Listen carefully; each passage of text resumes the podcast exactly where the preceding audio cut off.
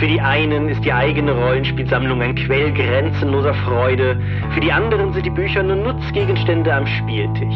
Von Sammlern und Spielern, heute in Episode 169 des Dopcast.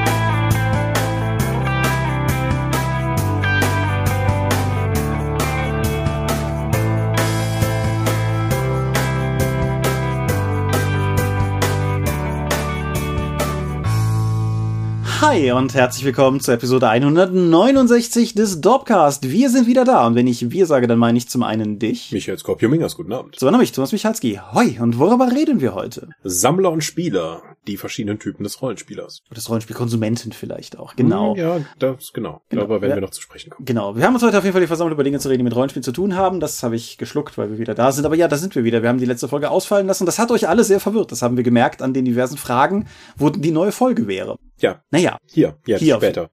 Hier auf jeden Fall. So. Und das bedeutet natürlich auch, dass die letzte Folge schon eine geraume Weile her ist, einen Monat oder so. Und dementsprechend wollen wir uns auch nicht zu lange im Feedback festbeißen. Kleinigkeiten, die mir noch aufgefallen sind. Zum einen, Lichtbringer hat wahre Dinge darüber geschrieben, wie sich Star Wars entsprechend interessant guckt, wenn man heute nochmal, also das ist zu der Folge Medien wiederholt zu gucken, wenn man, wenn man die Star Wars Filme dann nochmal schaut.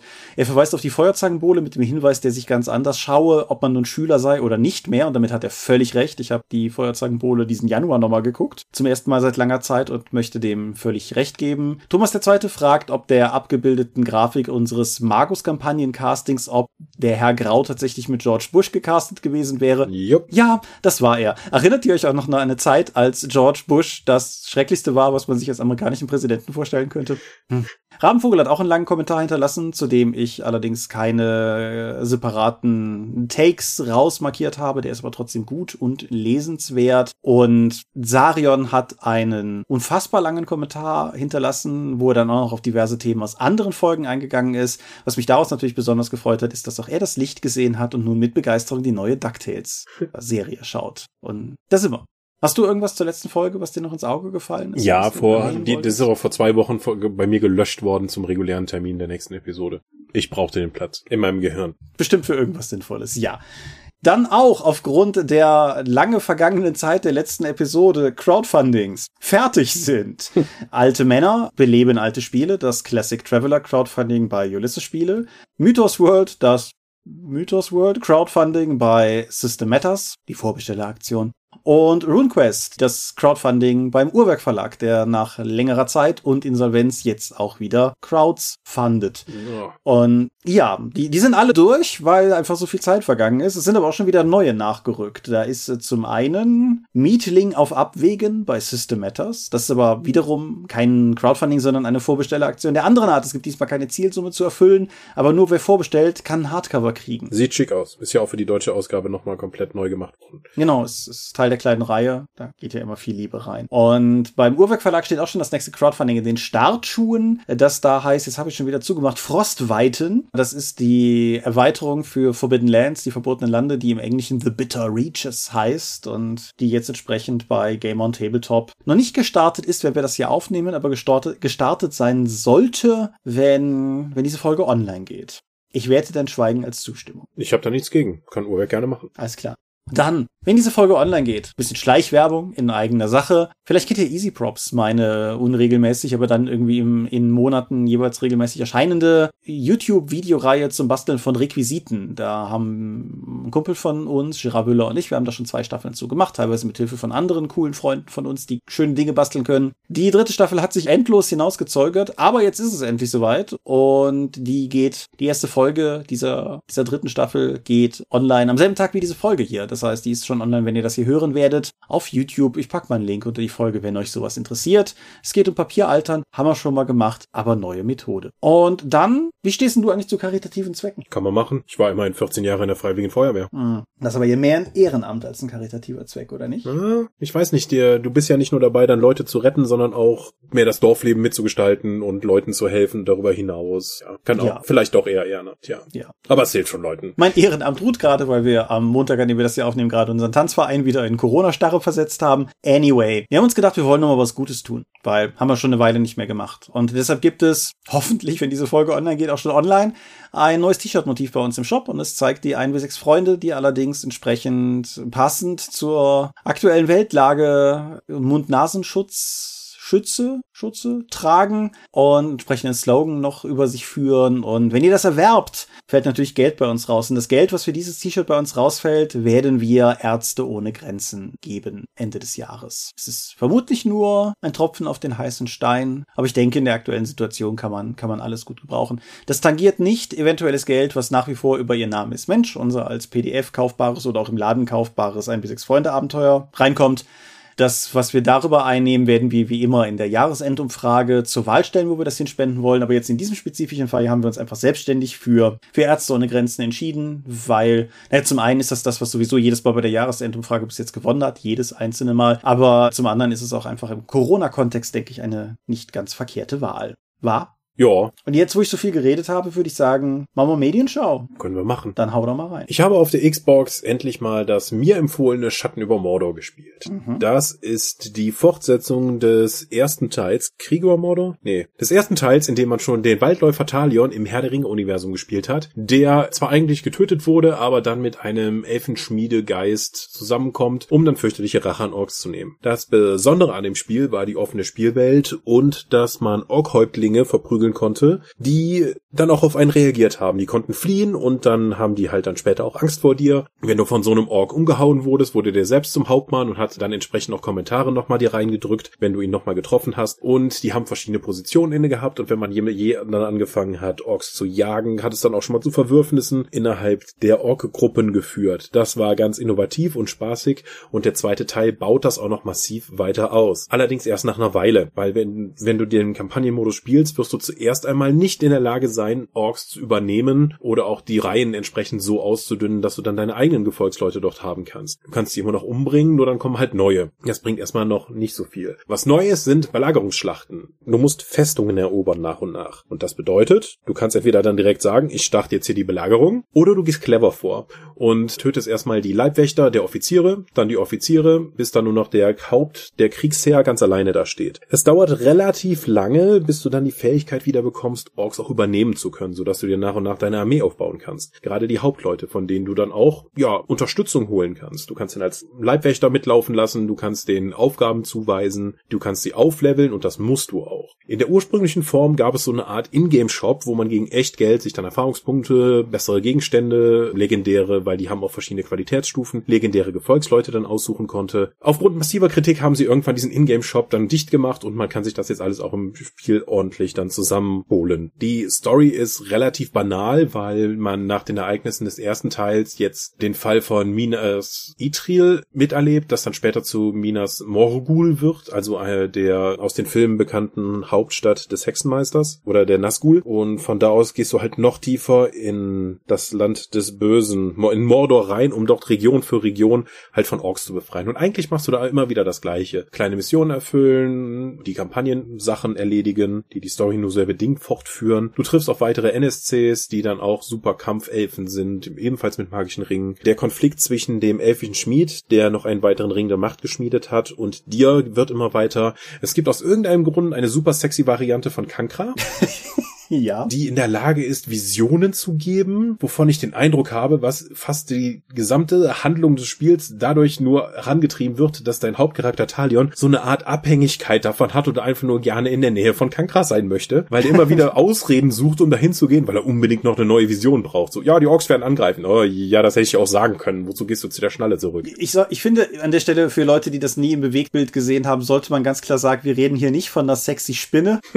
Also ja, das ist eine sexy Elfe. Ja, aus Gründen. Ja. Ich, ich weiß nicht, also ich habe versucht, das rauszukriegen, warum, ob es da irgendwie im Hintergrund von Herr der Ringe äh, Maßgaben dafür gibt, um das zu erklären. Die Antwort ist nein. Die wollten einfach nur, glaube ich, Kankra sexy haben. Aber was für ein, was für ein Mensch muss es denn sein, dass du beim Pitch-Meeting sitzt und denkst, weißt du, wen wir richtig hochsexen müssen, so richtig, so, so richtig, richtig? Kankra. diese Spinne, die in diesem Loch in Mordor sitzt und dann irgendwie einmal Frodo gefährlich wird. Okay. Ist das nicht irgendwie so eine Dämonentochter laut dem Lore? Ach, das kriegen wir schon hingebogen. Ja. Ja. You do you. Ja, und das ganze Ding ist im, insgesamt noch viel freier als vorher. Wenn du dich nur auf die Story-Missionen konzentrierst, bist du halt relativ schnell durch. Ich glaube, dann in sechs bis acht Stunden kannst du tatsächlich alles gesehen haben.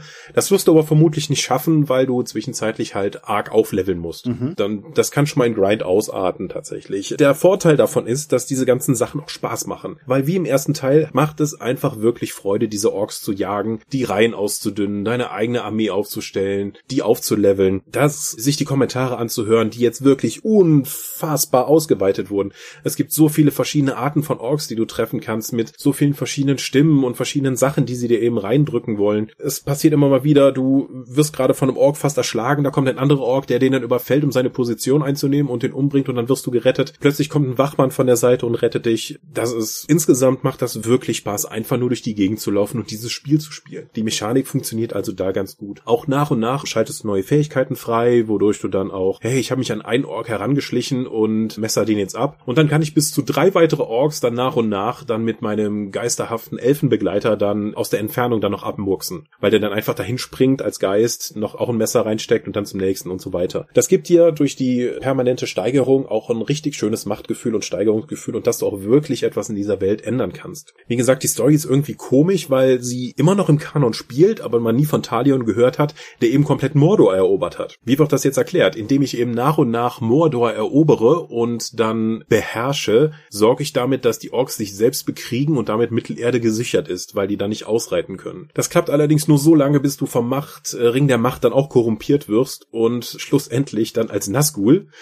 dann auch gegen die Gefährten kämpfst. Was du aber nicht mehr im Spiel machst. Nämlich ab einem gewissen Punkt sagen, sagen die halt, okay, du hast jetzt alles erobert, jetzt greifen die Orks an und versuchen das eben zurückzuerobern und du musst halt noch ein paar Jahre durchhalten. Es gibt keinen Timer, der runterläuft. Du musst einfach so und so viele Verteidigungen deiner Festung überleben, bis das Spiel zu Ende ist. Also es geht in einen diesen bizarren Overtime-Modus, wo du sonst nicht viel machen kannst. Und dann kommt eine Zwischensequenz, die halt die Geschehnisse von Herr der Ringe zusammenfasst und dann fällst du von deinem Schreckensgeier als Nazgul und das Spiel ist vorbei. Also ein super unbefriedigendes Ende dafür, dass ich auch noch diese extra 10, 12 Stunden nochmal reingesetzt habe, um diese ganzen Festungen zu verteidigen und aufzuwerten. Insgesamt hat Schatten über Mordor halt einiges an Schwächen, sei es nun wegen der Story und weil das halt sich sehr fragmentiert anfühlt. Es hat ein bisschen was mit dem Open-World-Ansatz zu tun. Du kannst, du hast eine komplette Questreihe, wo du eine Naturgottheit unterstützt, ihr Reich zu verteidigen, die sich halt konstant mit irgendwelchen Dryaden Tierwesen formt, was ganz cool aussieht.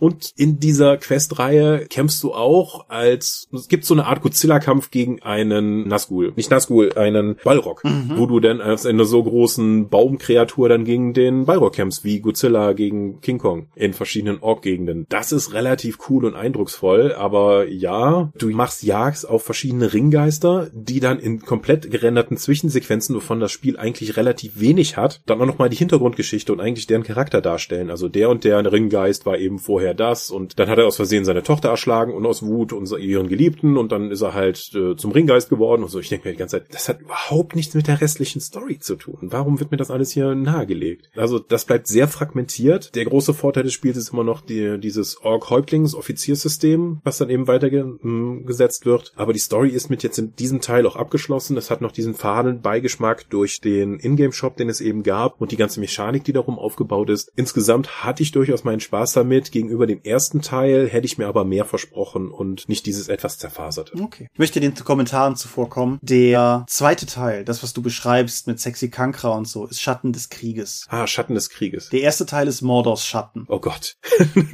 ja, kein Wunder, dass ich da durcheinander gekommen bin. Oder im Englischen Shadow of Mordor und dann eben Shadow of War. Mhm. Also insofern, ja. Ja, ist auch schon ein paar Wochen her, dass ich jetzt zu Ende gespielt habe. Ja, nee, wie gesagt, auch nur um den Kommentaren zuvorzukommen.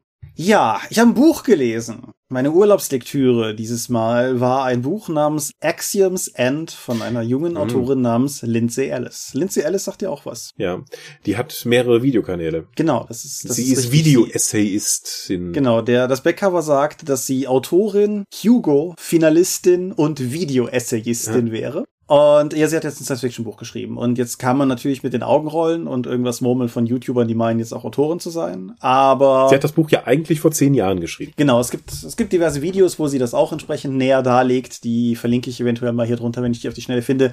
Aber ich will ja über das Buch reden und nicht irgendwie über die, über die Frau. Und sie hat ein Buch geschrieben, das spielt 2007. Das hängt mit der langen Entstehungsgeschichte sicherlich auch zusammen, wird jetzt aber einfach als Alternate History entsprechend präsentiert und geht davon aus, dass es während der George W. Bush-Ära der Vereinigten Staaten zu einem First Contact-Szenario kommt. Und das passiert nicht irgendwie auf einer hochleveligen Ebene, dass irgendwie der Präsident der Vereinigten Staaten sich mit Aliens konfrontiert sähe oder so, sondern das Ganze kulminiert mehr oder weniger bei der jungen Protagonistin der Geschichte, Cora Sabino, einer, ich habe jetzt tatsächlich kein Alter aus der Lektüre mitgenommen, aber einer halt noch jungen Frau am Anfang ihres, ihres Berufslebens, ihres mutmaßlichen, die insofern in einer etwas besonderen Startposition ist, als dass ihr Vater Nils nicht mehr bei ihr lebt, sondern als großer Whistleblower von den Staaten gesucht nach Europa geflohen ist. Aber das ist für die Geschichte erstmal nebensächlich. Sie gerät an dieses First Contact Szenario dran und es geht dann im Prinzip im Rest des Buches einfach nur darum herauszufinden, erstens, was wollen diese, diese Außerirdischen? Ist das eine Gefahr? Erstmal für sie und ihre Angehörigen, aber dann natürlich möglicherweise auch darüber hinaus für die Menschheit. Und wenn nicht, wie können wir verhindern, dass all die Leute mit den großen Schaltern und den großen Waffen irgendeinen Unfug machen, wenn das nach außen dringt? Und ich habe ein bisschen die Sorge, dass das jetzt so sehr wie Arrival, der fantastische Film von Villeneuve, klingt, wenn ich das jetzt so sage. Aber ein Großteil der Geschichte dreht sich eigentlich tatsächlich vor allen Dingen um diese kommunikative Ebene. Und man merkt auch bei der Lektüre einfach, dass das der Aspekt ist, der, glaube ich zumindestens der Autorin auch vielleicht den meisten Spaß gemacht hat, weil da so unglaublich viel Liebe drin steckt. Wenn man teilweise andere Kritiken zu dem Buch liest, liest man flache Charaktere oder relativ unumfangreiche Handlungen objektiv betrachtet. Und das stimmt, denke ich. Aber die Art und Weise, wie sie auf einer tatsächlich linguistischen Ebene diese Kommunikation mit der anderen, mit der außerirdischen Lebensform beschreibt und wie sie das alles aufbaut, ist wirklich cool und faszinierend. Es braucht aber auch ein bisschen, um in Gang zu kommen. Also die ersten 40, 50 Seiten habe ich mich mit dem Buch tatsächlich recht schwer getan. Und ich denke, was mir da sehr geholfen hat, ist halt, dass ich tatsächlich auch ihre Videos sehr mag und dass ich deshalb mit einem gewissen Wohlwollen rangegangen bin. Ansonsten weiß ich nicht, ob ich da vielleicht nicht schon, schon abgebrochen hätte.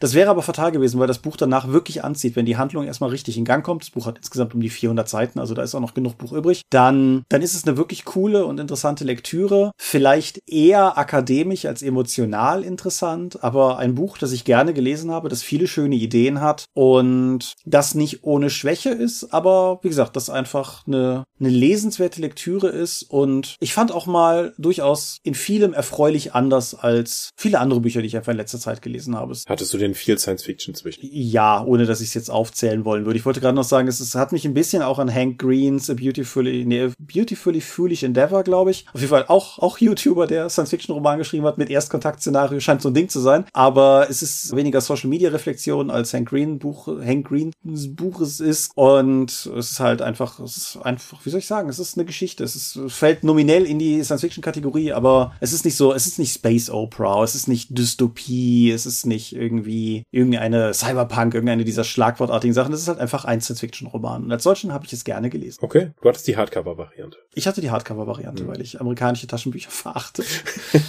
so wie E-Books. Ja, es, es gibt, also ja, es gibt ein Hardcover für, ich habe jetzt gerade die Amazon-Seite hier noch auf, wegen der Autorenbio. Das, das Hardcover ist irgendwie 24 Euro, das Taschenbuch ist 9 Euro und die Kindle-Ausgabe ist irgendwie 6 Euro irgendwas. Und ich meine, es ist auch eine deutsche Fassung angedacht, aber ich bin mir gerade unsicher, ob die schon einen Titel hat oder einen Verlag oder so. Ich meine aber ja. Ich finde, du hast noch nicht genug über das Foto geredet vom Backcover.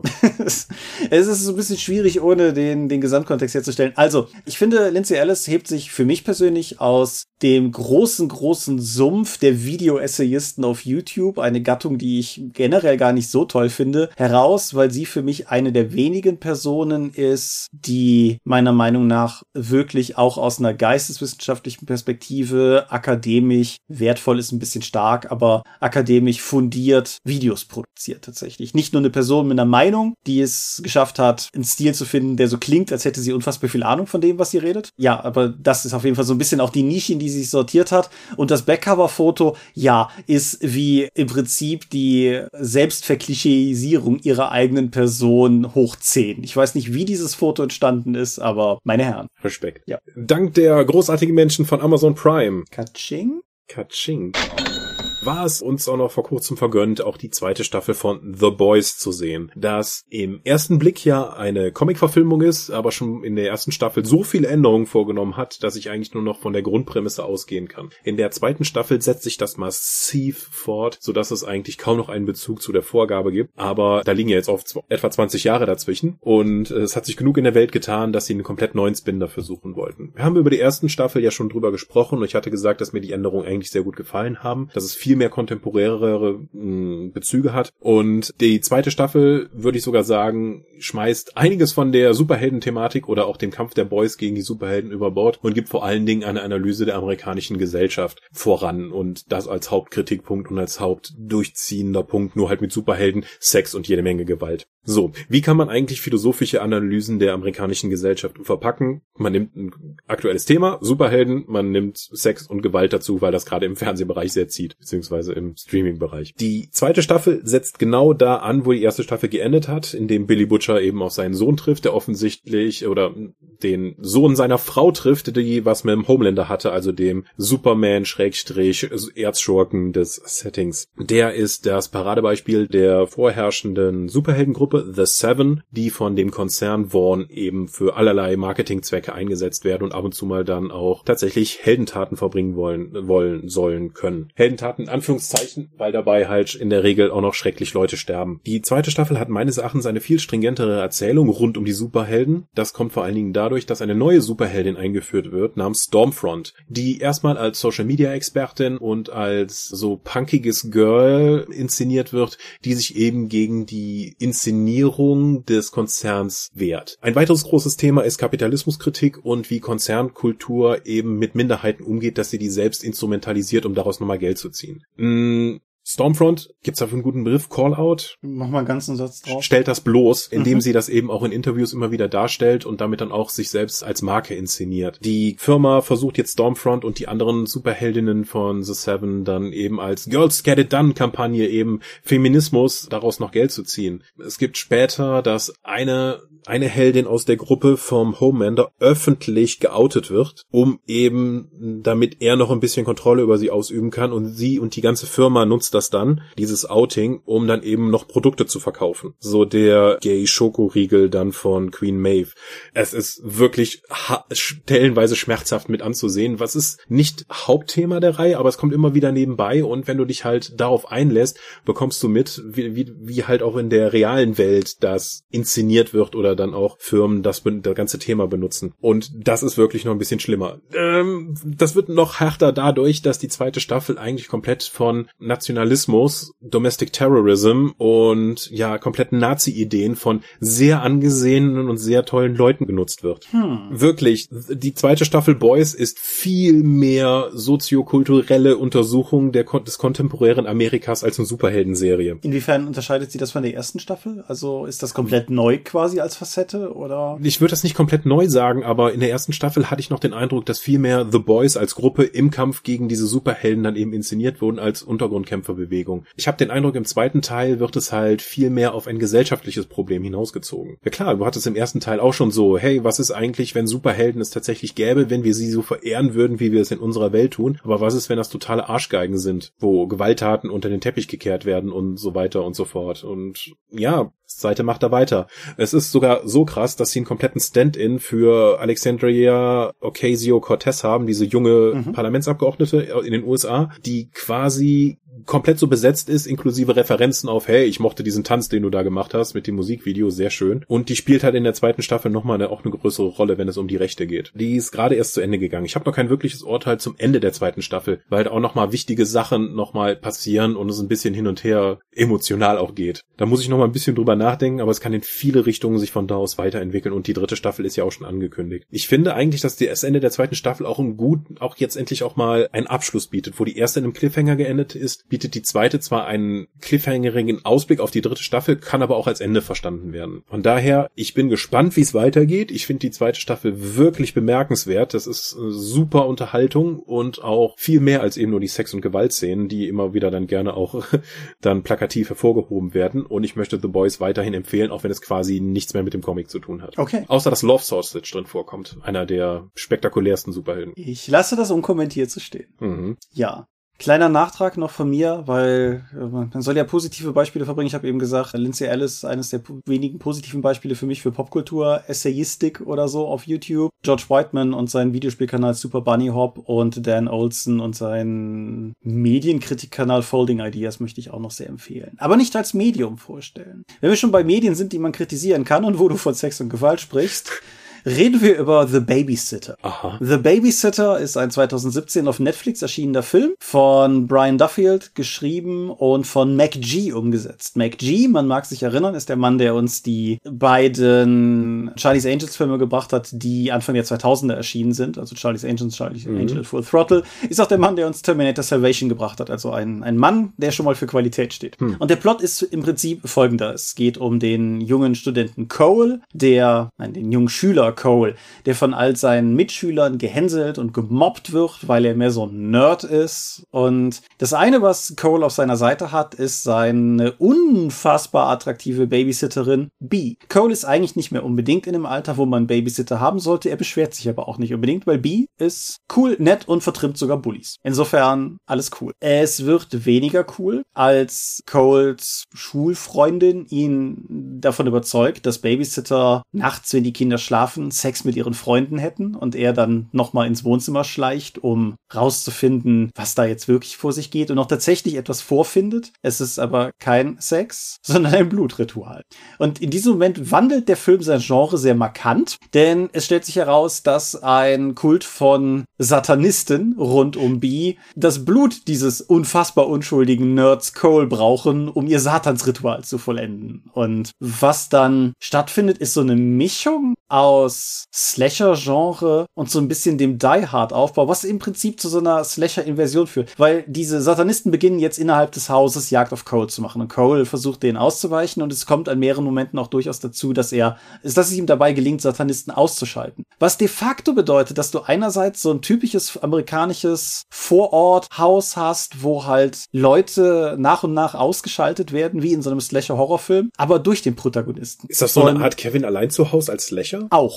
Durchaus irgendwie auch, ja. ja. Und der, der Film nimmt sich in keiner Sekunde ernst, also wirklich in absolut keiner Sekunde, ist sehr schrill und fetzig inszeniert. Unter den Satanisten ist einer, das ist so der, der Jock, der Sport, die Sportskanone aus, aus der, aus der Schule, der mein persönlicher Held des ganzen Films ist, weil er irgendwie gleichzeitig während der Jagd auf Cole macht, auch irgendwie möchte, dass Cole mal endlich für sich selber eintritt und sich mal wehrt und so und ihn immer noch lobt, wenn er versucht, sich zu wehren, aber ihn halt trotzdem umbringen möchte. Und das ist so surreal in so vielen Szenen. Das ist, ja. Der Film ist unfassbar blutig in Momenten, was Netflix egal ist. Netflix sagt ab 16. Das scheint soweit okay zu sein. Und der Film geht irgendwie schlanke 90 Minuten, meine ich. Das heißt, das ist einfach so ein Film. Wir haben den im Urlaub geguckt an dem ersten Abend, an dem wir da waren, weil wir gedacht haben, komm, lass uns irgendwas gucken, was jetzt nicht mehr groß das Hirn beeinträchtigt. Das hat der Film voll erfüllt. Er ist dumm, er macht Spaß. Er ist durch die Bank weg cool besetzt. Es macht auch einfach Laune, den ganzen, den, den ganzen Satanisten und so bei ihrem Werk und Treiben und Tun zuzugucken. Bitte außerhalb des Kontexts zitieren. Ja, ja, bitte. Und ja, dann endet das Ganze entsprechend drastisch und wir waren voll auf zufrieden. Und dann, das aber nur ganz kurz, haben wir am nächsten Tag das Sequel geguckt, das seit diesem Jahr auf Netflix ist, The Babysitter Killer Queen. Äh, für den gilt alles, was ich gerade gesagt habe, eigentlich nicht. Der, der, der verliert vor allen Dingen die komplette Leichtigkeit, die der erste Film hat. Der hat zwei Twists, die ich wirklich nicht habe kommen sehen und die ich an dieser Stelle lobend erwähnen möchte. Aber der, wo der erste Teil die ganze Zeit relativ unverbindlich einfach Spaß gemacht hat, will der zweite einfach viel mehr als seine dünne Prämisse hergibt. Aber insofern, The Babysitter, 2017er Film auf Netflix, kann ich sehr empfehlen. The Babysitter Killer Queen, auch gedreht von McG, aber auch geschrieben von MacG und produziert von MacG nicht so. Mhm. Wenn ihr Netflix habt, kostet es quasi nichts. Insofern, ihr, jetzt gerade ist ja, ist ja der Halloween-Monat. Vielleicht ja für einfach mal für einen Abend gute, gute Unterhaltung. Okay. Und damit kommen wir zum. Das war das perfekte Stichwort für den Dorpcast und unser eigentliches Thema. Ja, wie sieht es im Rollenspielmarkt aus? Wird für Spieler oder für Sammler produziert? Und was für Produkte sollen das sein? Und ist das schlimm? Ja, und kann man irgendeine dieser Fragen kompakt beantworten? Eigentlich nicht. Nein, das, sonst hätten wir uns ja nicht eine halbe Stunde Zeit dafür genommen. Genau. Vielleicht fangen wir einfach mal mit der, mit der rudimentären Prämisse an. Für Leute, wie ich weiß, dass sie den Dropcast auch hören, die in ihrem Kern tatsächlich einfach, in Anführungsstrichen, nur nur spielen, die, die auch vielleicht gar nicht viele Rollenspielbücher selber besitzen, sondern die einfach nur sich regelmäßig treffen, um Rollenspiel als Hobby zu praktizieren, ist das vielleicht als Gedanke gar nicht so präsent. Deshalb sei es einfach nochmal gesagt. Es ist durchaus so, dass es einen relevanten Marktanteil gibt. Steile These direkt mal zum Beginn von Leuten, die die Bücher eher oder die Produkte eher sammeln, als tatsächlich im Sinne eines Nutzgegenstandes erwerben. Das ist eine Dichotomie, die durchaus existiert, würde ich behaupten. Mhm. Gehst du mit? Diesen Bereich gibt es ja wie viele Crowdfundings mit entsprechenden Sammlerausgaben zeigen. Genau. Ich denke aber auch nicht, dass das ein reines Crowdfunding-Phänomen ist. Ich glaube, das erste Mal, dass mir das bewusst geworden ist, und das ist in keiner Weise wertend gemeint, war die früh 2000er Ära vom deutschen Cthulhu, wo ich einfach das zunehmend das Gefühl bekam, auch zum Beispiel über Resonanz. Ich habe ja damals in der Cthulhu der Welt meine Regelkolumne gehabt, wo ich über den meiner Meinung nach sehr verknöcherten Stand der Regeln der sechsten Edition geschrieben mhm. habe. Ist ja mittlerweile auch überholt, weil die siebte Edition durchaus vieles besser macht, was ich damals ja. angeprangert habe. Es sei hier aber nochmal erwähnt, dass das die einzige Reihe, beziehungsweise die einzigen Artikel in der, in der gesamten Magazingeschichte war, wo explizit ein Disclaimer vorher stand, dass das nicht die Meinung der Redaktion wiedergibt. Ja, ich, ich war schon immer provokant. ja, Du alter Rebell. Naja, aber auf jeden Fall, ich habe halt in dem Zuge dessen, auch damals auch auf Conventions und so, wo immer es sich angeboten hat, mit Leuten über die Regeln geredet, weil ich das halt auch nicht völlig in meiner kleinen eigenen Echokammer so runterschreiben wollte. Und dabei sind mir halt einfach so viele Leute begegnet, die halt einfach gesagt haben, so, nee, ach, ich, ich, ich eigentlich will ich die vor allen Dingen im Schrank stehen haben, so, ich lese die manchmal, aber ich spiele das eigentlich gar nicht so. Und das, das hat mich damals schon tief verwirrt, weil das eigentlich nicht mein Ansatz war oder ist, müssen wir auch noch drüber reden. Aber da bin ich halt schon drauf gestoßen, gestoßen, nur um halt zu verdeutlichen, das ist kein reines Phänomen der Crowdfundings, bevor irgendjemand anklagende Finger auf das Phänomen der Crowdfundings recken möchte diesbezüglich. Mhm. Erstmal sollten wir klären, warum sammeln Leute? Was meinst du? Die einfache, aber unbefriedigende Antwort würde ich sagen, ist, weil es ihnen Freude bringt. Mhm. Also zum einen, es ist halt eine Kulturtechnik des Sammelns. Mhm. Man kann einfach dann seltene Ausgaben oder so etwas, das einfach, das du in den Schrank stellst und dann sagst, aha, das gehört jetzt mir. Davon gibt's nicht viele und ich kann es mir leisten. Das, das bringt halt auch Befriedigung. Einfach nur dann dieses seltenen Gegenstand zu haben und damit etwas, ja, auch einzigartiges oder zumindest sehr seltenes dann auch Teil seines Besitzes zu wissen. Das kann sehr befriedigend sein. Zum anderen gewinnst du dadurch in einer in deiner Sozialgruppe Status. Man mhm. kriegt's ja immer wieder mit, wenn Leute dann sagen, hier, mach doch mal ein Foto von deinem, von deinem Regal oder von deiner Sammlung und du kannst halt innerhalb einer Gruppe der Rollenspieler dann auch Status gewinnen, indem du dann zeigst, wie umfangreich oder wie, was für seltene Ausgaben du hast, weil das hat halt dann nicht jeder und damit wirst du auch zu einem Ansprechpartner und gewinnst einen höheren Stand innerhalb dieser Gruppe. Das klingt, wenn du das so formulierst, sehr hart, aber ja, im Kern ja durchaus schon. Nicht, nicht in dem Sinne, dass du automatisch König wirst, wenn du irgendwie alle DSA-Ausgaben hast oder so, mhm. aber es ist durchaus in einer Szene, die in bestimmten Ecken eine gewisse Tendenz dazu hat, manchmal auch so wannabe Wannabe-Anklagen zu suggerieren, ist es halt durchaus einfach auch ein, ein Faktor, wenn man entsprechend auf diese große Sammlung verweisen kann, um zu zeigen, dass man, dass man es ernst meint. So. Genau, dass man eben so schon so viel Zeit und Geld investiert hat, dass man auch, dass das, was man sagt, auch einen gewissen, eine gewisse Schwere hat und auch eine gewisse, äh, du kannst mit Besitz Kompetenz ausdrücken auf eine gewisse Weise. Ja, und, und Wissen. Und sehr negativ formuliert. Warum sitzen Akademiker in Interviews immer vor Bücherwänden? Hm? Warum sitze ich auf dem Banner meiner Blogseite vor einer Bücherwand? Wand, ja, weil es halt äh, entsprechend einfach das suggeriert. Ich möchte allerdings trotzdem an dieser Stelle ein bisschen reingrätschen und dir in einem Teil, nein, nicht widersprechen, aber noch eine andere Nuance aufzeigen, weil du hast jetzt bei dem Sammeln explizit auf die Sammlung seltener Bücher verwiesen. Mhm. Und das ist eine, eine Klassifikation, der ich persönlich mich einfach nicht anschließen kann. Ich besitze viele Bücher, deutlich mehr Belletristik und Sachbuch als Rollenspielbücher, aber auch. Und ich besitze fast keine limitierten Exemplare, mhm. weil mir diese, dieser ganze Aspekt von Limitierung eigentlich eigentlich keine Freude bereitet. Wenn ich irgendwas Limitiertes besitze, dann vermute ich in erster Linie, weil es irgendwas war, was anders nicht zu kriegen war. Hm. So. Ich habe nur, also die normalen limitierten Ausgaben, wo man einfach ein Kunstledereinband hat, die reizen mich auch nicht. Was, was ich aber in letzter Zeit halt habe, oder sich noch dafür zuständig war, durchdrücken könnte, sind die Leineinbände, mhm. die einfach ein haptisch ganz anderes Erlebnis bieten, als ein normaler Umschlag um ein Hardcover-Buch. Ich habe hier gerade das Savage Worlds Buch in der Hand und das macht halt alleine durchs Anfassen schon mal, glaube ich, ganzes viel, fühlt sich einfach besser an, als das normale Buch in der Hand zu halten, mhm. muss ich sagen. Genauso das Sonderkunstleder, was wir bei Fragged Empire benutzt haben, was nochmal die Science-Fiction-Aspekte nochmal stärker betont, das finde ich ganz toll. Und natürlich die Drachenhaut-Optik bei den limitierten Bänden von Earthdawn, ja. die das auch nochmal sehr hervorhebt. Ja, worum es, ich, ich stimme dem zu, worum es mir aber vor allen Dingen geht, ist, also ich persönlich ziehe Freude daraus, eine umfangreiche Bibliothek zu besitzen, aus verschiedenen Gründen. Aber dieser Aspekt von ich besitze etwas, was andere nicht haben, spielt für mich effektiv keine Rolle. Es ist mir völlig egal. Wenn, wenn jeder, der wollte, einfach dasselbe Zimmer mit denselben Büchern haben könnte, meinetwegen herzlich gerne. So. Und was halt bei mir so ein bisschen mitschwingt, ich weiß nicht, ob du mit Umberto Ecos Konzept der Antibibliothek ah, vertraut ja, bist. Der macht mich wahnsinnig damit. also effektiv einfach der, der Gedanke, Bücher zu besitzen, die man noch nicht gelesen hat, in der Verheißung, dass man, dass man diese Bücher einfach nehmen kann und lesen kann, weil es da noch Wissen gibt in den eigenen vier Wänden, das man noch nicht internalisiert hat und so. Das mhm. ist durchaus, da, da finde ich mich drin wieder, auch wenn es mit Sicherheit nicht der einzige Grund ist. Aber ich sammle auch, ich bin nicht unbedingt jemand und ich glaube du ja auch nicht, der einfach alles sammelt. Es gibt ja so Menschen, die, die, unser Dorpster Tom ist so einer, wenn es eine Medienform ist, dann hat Tom vermutlich viele davon.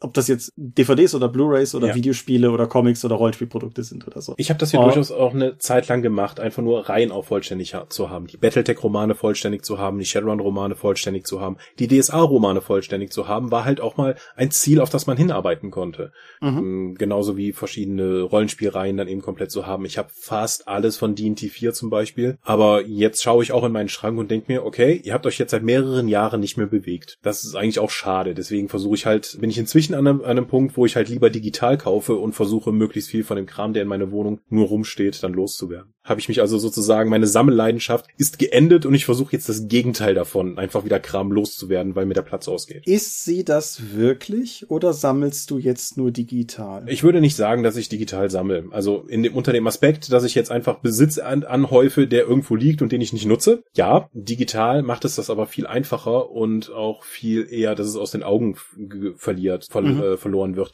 Weil dann hast du irgendwo einen Ordner oder dann nehme ich halt noch ein PDF und schmeiß das eben noch in meine Bibliothek. Dann verschiebt sich halt alles nochmal weiter nach hinten und so, dass ich Sachen gar nicht mehr zu Ende lese. Und das ist mit gedruckten Büchern hier nicht unähnlich. Allerdings nehmen die Platz weg. Und ja. viel von dem belletristischen Kram, das muss man sich auch mal vor Augen führen, hat halt auch keinen Wiederverkaufswert. Das stimmt, ja. Also, also wer nicht, also kriegst in der Regel nicht mal den Einkaufspreis wieder. Es gibt viele, viele Belletristikbücher, auch die ich besitze, die ich wahrscheinlich de facto nicht mal mehr sinnvoll über Amazon verkaufen könnte, weil ich die Portokosten nicht mit dem Verkauf gedeckt bekäme. Das ist ja. eine klare Realität, ja. Mhm. Es ist und eigentlich wirtschaftlich sinnvoller, Bücher ab einem gewissen Zeitpunkt wegzuwerfen, als sie bei Ebay oder sonstige für einen Euro einzustellen. Ja, beziehungsweise bevor ihr Bücher wegwerft, informiert euch im Zweifelsfall die meisten, selbst die kleineren Orte haben mittlerweile irgendwo so Büchersammelstellen oder genau. so, wo man die entsprechend. Zum Glück ist bei mir einfach nur die Straße hoch eine Schule, wo ich schon zwei Ikea-Taschen mit Büchern einfach in diesen Bücherschrank gepackt habe. Ja, wer sich, wer sich über obskure Kleinverlags-Horrorveröffentlichungen in dem Schleidner-Ding gewundert hat,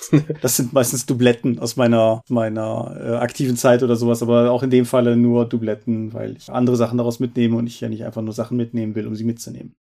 Anyway, alles, was wir hier skizziert haben, sind Varianten von Sammlerverhalten. Völlig, völlig richtig. Die erste Frage, die sich natürlich im Kontext unserer Folge jetzt natürlich aufdrängt, ist, steht das wirklich in einem diametralen Gegensatz zum Spielertum?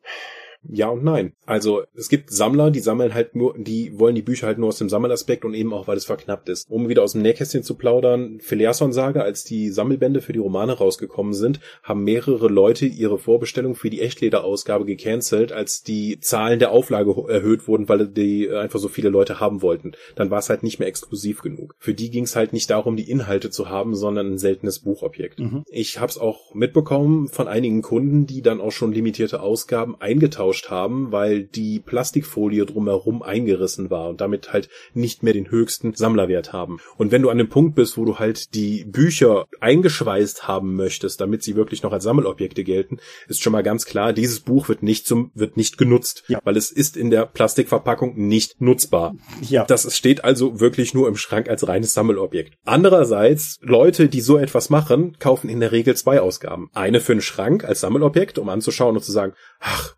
und die zum Spielen. Also die reguläre Ausgabe. Oder dann das PDF, was ja dann noch einfacher ist, nur das zu tun, was keinen Platz wegnimmt. Ja.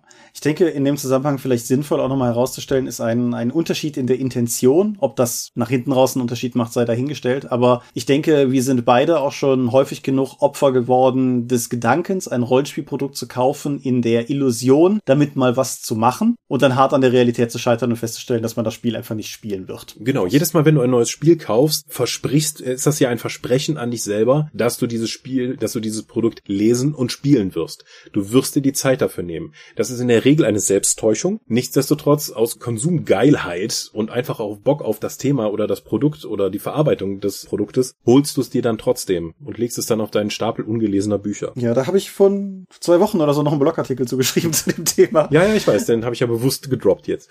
Ja, ja, ich äh, packe Link unter Folge. Heute ist mein Eigenwerbungstag. Nee, aber äh, es ist in diesem Punkt ist, gibt es, denke ich, definitiv nochmal einen Unterschied zwischen Leuten, die wirklich intentional zum Sammeln kaufen und Leuten, die in der Intention kaufen, zu lesen oder im Fall von Rollenspielprodukten zu benutzen und dann nicht dazu kommen. Mhm. So, ich denke, das ist auch nochmal wichtig zu unterscheiden. Aber äh, am Ende des Tages, du hast schon gesagt, die, die Sammler kaufen dann möglicherweise auch einfach zwei, eins zum Benutzen oder nicht. Ich habe es auch schon gehört bei Crowdfundings, irgendwie bei, ne, dass Leute die limitierte zum Sammeln holen und die reguläre zum, zum Benutzen nutzen oder sowas, soweit alles klar. Und in gewisser Weise erfolgt daraus natürlich auch eine Querfinanzierung, weil das natürlich trotzdem Geld in den Gesamttopf bringt, aus dem heraus neue Rollenspielprodukte finanziert und erstellt werden. Ja. Aber es hat natürlich möglicherweise auch durchaus Einfluss auf die Art und Weise, wie diese Produkte erstellt werden. Weil ganz salopp, wenn ich davon ausgehe, dass ein Großteil meiner Kundschaft das Buch nicht aus der Folie holt, hat das sehr große Implikationen, wie viel Mühe ich mir mit dem Innenteil geben muss.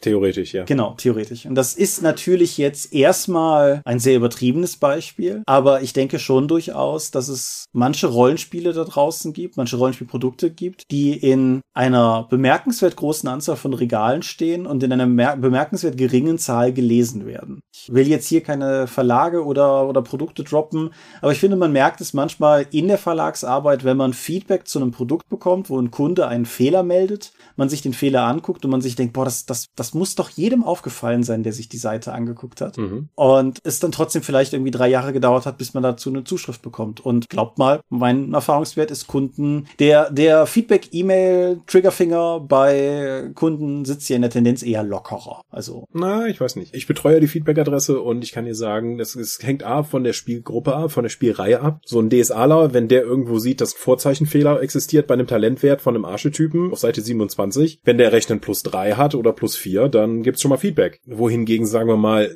nicht so regelintensives Spiel wie die Welt der Dunkelheit, die, ich glaube, da kann man schon sehr interessante Sachen einfach drin lassen. Ja, das mag durchaus sein, ja. ja weiß ich nicht. Aber die Querfinanzierung würde ich gerne noch aufgreifen. Ich glaube, Uli Hoeneß hat ja mal in einer seiner Wutreden erklärt, dass die Leute aufhören sollen, über die VIP-Launches zu meckern, weil dafür, dass sie da jemanden 180 Euro aus der Tasche ziehen, dass er ein Spiel sehen kann, damit werden halt auch die Stehplätze für einen Zehner finanziert. Und bei Rollenspielen ist das halt vom Prinzip her ungefähr das Gleiche. Mhm. Die Wale, wie sie in der Branche dann heißen, also die, die Big Spender, die Leute mit der dicken Tasche, die auch gerne bereit sind für ihre Freude und auch für die Produktion entsprechend dann noch drauf zu zahlen, finanzieren halt auch die Produkte für die, für die Taschenbuchausgabe mit effektiv. Mhm. Ja, das, das ist ein wichtiger Aspekt. Und sowieso nochmal, das hier ist in keiner Weise Sammlerschelte in irgendeiner Form oder sowas. Es ist halt nur, man liest ja manchmal auch irgendwie durchaus kritische Stimmen, irgendwie wegen, wegen diverser Luxusausgaben und so, aber gerade halt, wenn es neben der Luxusausgabe auch reguläre Ausgaben in irgendeiner Form gibt, könnt ihr einfach davon ausgehen, dass die Preise anders aussehen, wenn die Luxusausgabe nicht auch existieren würde. Mhm. Einfach weil das halt auch nochmal Geld in den Topf gebracht hat. Und die Luxusausgabe ist halt normalerweise in der Produktion auch um ein Vielfaches teurer als die Standardausgabe. Selbst bei einem Kunstledereinband oder was, oder Leineneinband, was ja vergleichsweise einfach ist, wenn du halt noch den Stempel dafür machen musst. Mhm.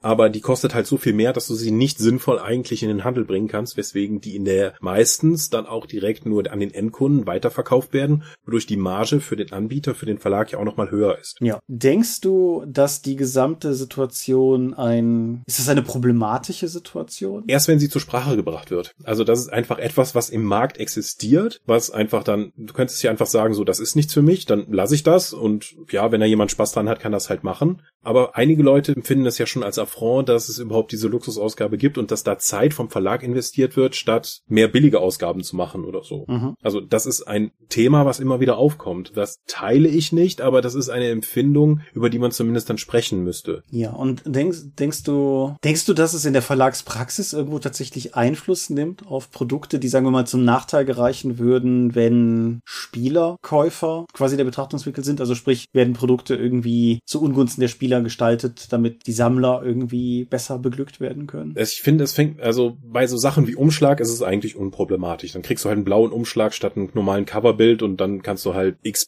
Euro mehr dafür bezahlen, wenn du das möchtest. Ich finde, es wird problematischer, wenn es in dieser limitierten Ausgabe Sonderinhalte gibt, die den regulären Spielern vorenthalten werden. Mhm. Ich glaube, es gab mal eine Shadowrun limitierte Edition, da war eine 16-seitige Kurzgeschichte drin, die in der regulären Ausgabe eben nicht drin war. Hätte mich persönlich jetzt nicht gereizt, aber es ist halt ein Aspekt, ein inhaltlicher Punkt, der einigen Leuten nicht zur Verfügung steht, der also dadurch künstlich verknappt wird. Ja, du erzeugst im Endeffekt natürlich durch sowas auch einfach eine, eine Kundensplittung. Ich meine, im Falle der Kurzgeschichte ist es jetzt egaler, aber es erzeugt natürlich trotzdem eine Ungleichheit zwischen den Kunden und das ist eigentlich, eigentlich nie empfehlenswert. Ja, es ist ein Gefälle, was dann zu Neid und Missgunst führt, die du eigentlich nicht brauchst. Genau. Das, und das ist Gatekeeping mit dem Geldbeutel. Ja. Weil die an sich, die Spielteilhabe steht ja dann allen offen, die dann von der Taschenbuchausgabe bis zur limitierten Ausgabe dann eben an dem Produkt teilhaben wollen oder an der digitalen Ausgabe. Nur halt die Form unterscheidet sich je nachdem der Präferenz und der ökonomischen Mittel, die einem zur Verfügung stehen. Ja. Und um jetzt vielleicht nochmal, da wird sich der Lichtbringer jetzt freuen, um eine kurze Kurve nochmal zu seiner, seiner steilen antikapitalistischen Sicht auf das Hobby Rollenspiel zu nehmen. Alles, über das wir jetzt sprechen, sind ja sehr strikt produktbezogene Winkel. Wir haben das heute mal nicht explizit dazu gesagt, aber das ist natürlich sehr aus der Verlagssicht gesprochen, was wir heute jetzt alles hier gesagt haben. Inwiefern denkst du, hat das eigentlich tatsächlich Einfluss auf das Hobby Rollenspiel in seiner Gesamtheit? Also, wir haben ja, wir haben ja ohnehin eine interessante Zweiteilung im Prinzip im Hobby. Einmal hinsichtlich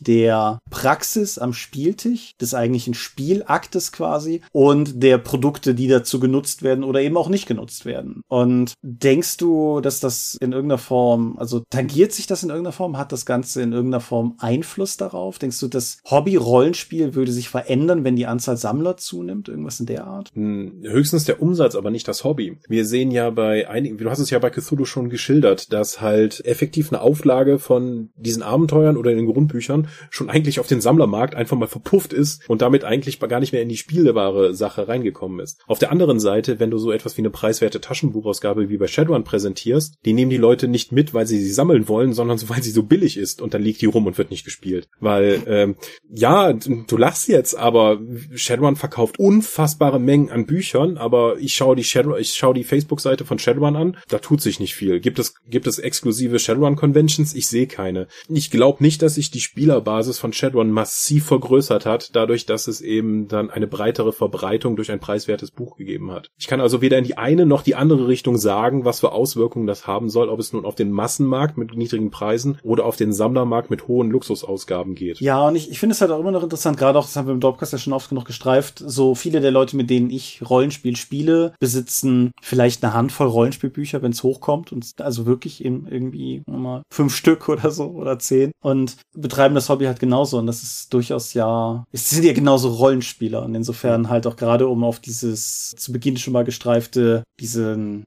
dieses Verleihen von Seriosität oder von Gravitas zu dem, was man selber gesagt hat. So, das ist eine sehr interessante Sicht auf das Thema, das ist eine relevante Sicht auf das Thema, aber es ist eine, die ich persönlich halt überhaupt nicht teile. Die meisten Leute, mit denen ich gerne Rollenspiel spiele, wie gesagt, haben quasi keine und sind in meinen Augen trotzdem einfach mhm. die Leute, mit denen ich spielen möchte oder so. Und das ist jetzt so, das sind Rollenspieler, aber die fühlen sich dann vielleicht nicht als Teil dieser Community, in der du eben auch Status gewinnen kannst, indem du so etwas dann eben darstellst. Mhm. Mit diesen Sammlungen oder Ausgaben, die eben nicht jeder hat oder die besonders alt sind, wo du dann sagen kannst, ja, das habe ich mir vor 40 Jahren, habe ich das James Bond Rollenspiel eben schon mal gespielt und die Leute denken sich so, boah, krass, ich bin 16. Boah, was redet der Mann da? Der hat viel mehr Ahnung als ich. Ja, aber ich verstehe das ja auch. Wir haben ja nun auch mit damals in der Dorprunde in Aachen, da gab's Leute, die haben halt ihr Leben lang kein Rollenspielbuch besessen. Die haben sich einmal, haben sie ein Würfelset geschenkt bekommen, aber sie spielen seit Jahren dann Woche für Woche mit uns. Mhm. Das heißt, die Teilhabe am Hobby Rollenspiel ist nicht mal an finanziellen Aufwand gebunden, sondern nur an zeitlichen. Also das Commitment, was du für die anderen Menschen aufbringst und weniger weniger für die Produkte. Ja. Nichtsdestotrotz kannst du dein Interesse für die Szene, für die, für das Spiel oder für die Spielwelt eben dadurch zeigen, dass du möglichst viel in Produkte investierst. Oder auch dem Verlag damit zu suggerieren, wenn ich jetzt ganz viel, wenn, und auch Leute davon überzeuge, diese Produkte vor allen Dingen zu machen, wissen die, vielleicht sollten wir mehr davon machen. Klar. Es es hilft vermutlich auch so ein bisschen an die Sache ranzugehen, so wie ich es ja auch immer über Belletristik für mich definiere. Ich habe zwei Hobbys, Bücher lesen und Bücher sammeln. Ja. Und ich denke, beim Rollenspiel kannst du halt einfach noch eine dritte Kategorie mit dazu packen, nämlich halt entsprechend Rollenspiele lesen, Rollenspiele sammeln und Rollenspiele spielen. Mhm. Und jedes einzelne davon kannst du mehr oder weniger praktizieren, ohne den anderen nachzugehen. Weil du, wenn du sie liest, aufpassen musst, dass du nicht aus Versehen anfängst zu sammeln. Aber du weißt, was ich meine. Ja.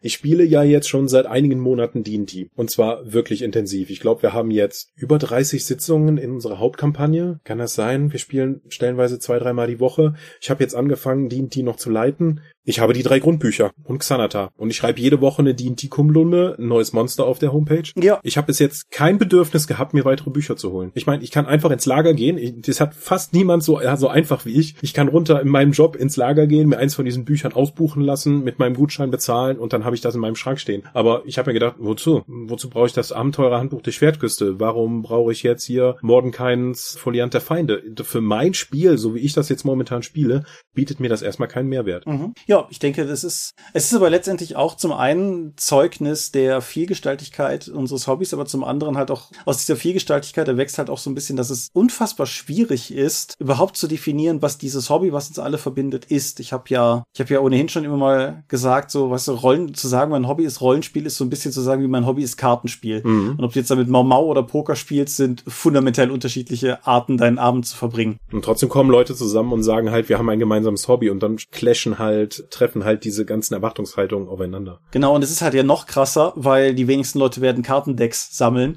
Gibt's bestimmt auch. Aber das, das kommt halt, wie gesagt, dann noch mit oben drauf und so. Aber das. Ich habe hier zwei Cthulhu Poker-Decks neben mir liegen.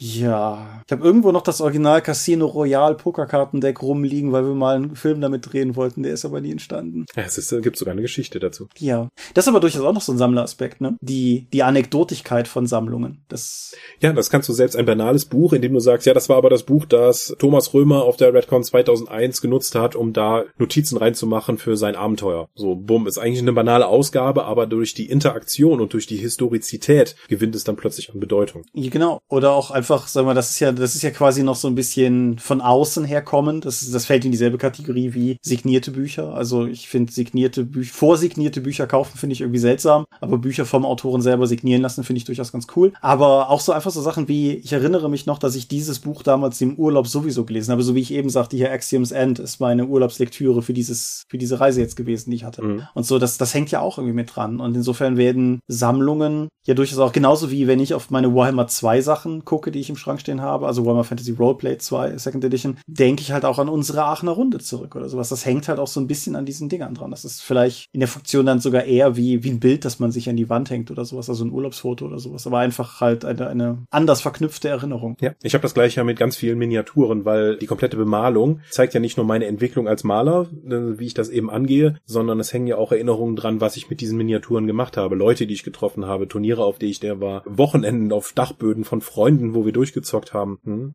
Das heißt, der persönliche Wert für mich in meiner Sammlung kann höher sein als der materielle, weswegen ich mich auch nicht von Miniaturen zum Beispiel trenne, mhm. obwohl ich das bei Büchern inzwischen ja durchaus mir leichter fällt. Ja, das ich kann das nachvollziehen. Also, wie, wie schon gesagt, die meisten meiner Belletristikbücher sind quasi nichts wert, aber hergeben wollte ich sie nicht, aus mhm. genau solchen Gründen. Und das ist halt nichts, was der Verlag für mich tun kann, sondern das ist etwas, was ich durch meine Lebenserfahrung und meine, die Sachen, die mir eben passiert sind, eben dann mit Wert versehe. Ja, und damit verbunden noch ein Aspekt, wir sind heute ein bisschen ungeordnet, aber auch noch wichtig, der Akt des Sammelns verleiht der Sammlung ja auch Wert. Also. Und Bedeutung. Um, genau, um mal ganz extremes Beispiel, so, was weiß ich, Briefmarkensammler. Irgendwo habe ich hier noch die Briefmarkensammlung meines Großonkels. Aber auf jeden Fall, die meisten Briefmarken haben keinen Wert maximal über das, was drauf ausgezeichnet ist. Aber der Aufwand, der damit verbunden ist, ist zu sammeln, oder Panini-Sammelbilder funktionieren, glaube ich, für manche Leute sogar ähnlich. Einfach der Aufwand, der darin gesteckt hat, diese Sammlung zu vervollständigen, verleiht der Sammlung einen ideellen Wert, der im Grunde weder intrinsisch im Objekt noch irgendwie in dem objektiven Wert des Objektes liegt, sondern sondern halt tatsächlich einfach nur durch die Mühe, die man selber investiert hat, entsteht.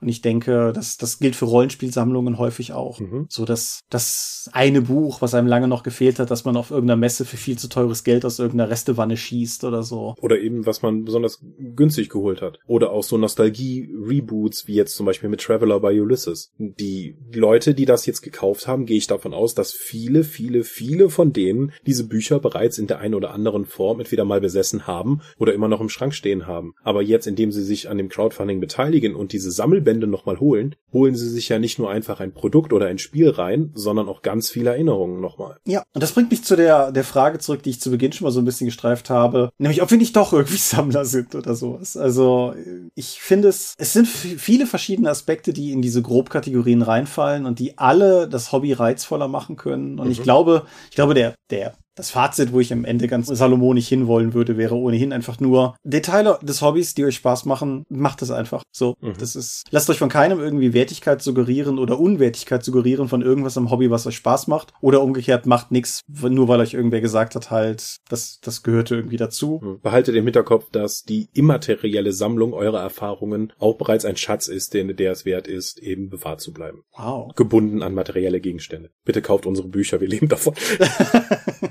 ja. Schafft neue Erfahrungen. Und persönliche Bitte, wenn ihr zu den Leuten mit einer großen Sammlung gehört, achtet drauf, dass ihr nicht eine gewisse Herablassung gegenüber Leuten entwickelt. Das oh, habe ja. ich halt teilweise auch schon erlebt. Und mhm. das ist, das ist nicht nur den Leuten gegenüber unfair, sondern möglicherweise auch etwas, was andere Leute einfach aus dem Hobby raushalten könnte. Torwächterei halt effektiv durch Erfahrung beziehungsweise durch den monetären Einsatz ins Hobby, ja. um dadurch dann Status oder auch Gravitas zu gewinnen. Genau.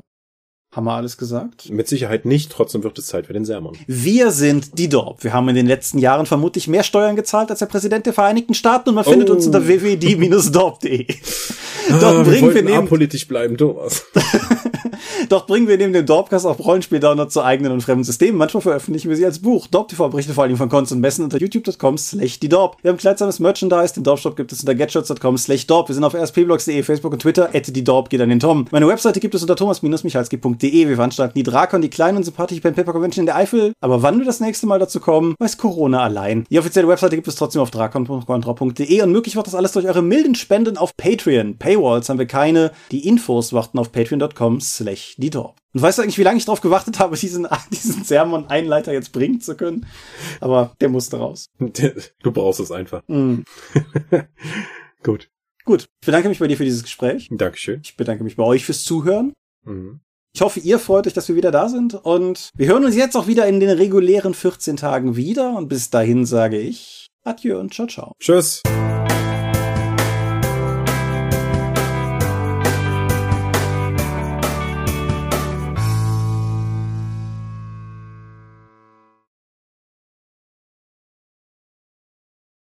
Jedes Mal, wenn ich auf meinen Tisch klopfe, verfärbt sich mein Monitor. Ich muss mal dringend hier an den Kabeln rütteln. Das oder Kabel festziehen. Klingt hart danach, ja. Ja.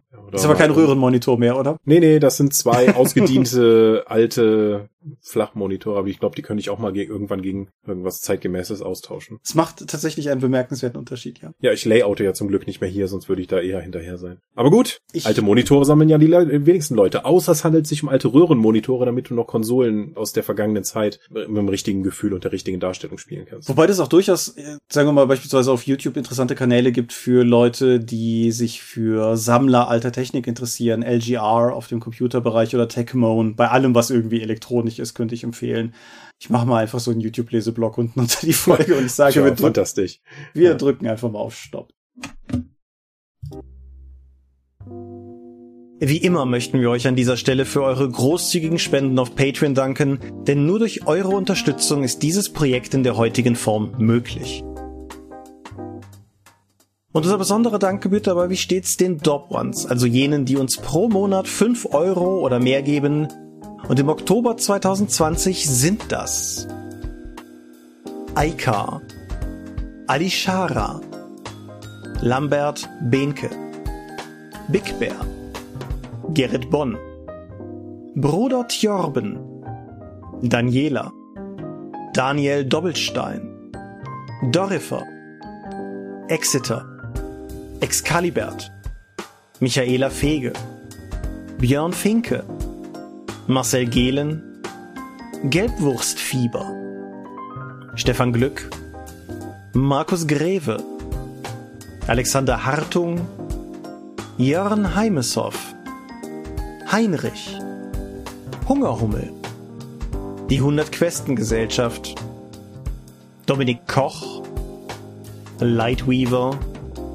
Christoph Lühr, Angus MacLeod, Volker Mantel, Moritz Melem, Ralf Merck, Mofte, Optus, Dennis Oswald, Fabian Recht, Arzach Rumpelgnorg, Ralf Sandfuchs, Philipp Schippers, Ulrich A. Schmidt, Oliver Schönen, Jens Schönheim, Christian Schrader, Rupert Sedelmeier, Alexander Schendi, Bentley Silberschatten, Nilith Snow White Pink, Sphärenmeisterspiele, Stefan T., Florian Steury, Sven, Technosmurf, Teichdragon, Tellurien, Tobias Tyson, Marius Vogel, Katharina Wagner,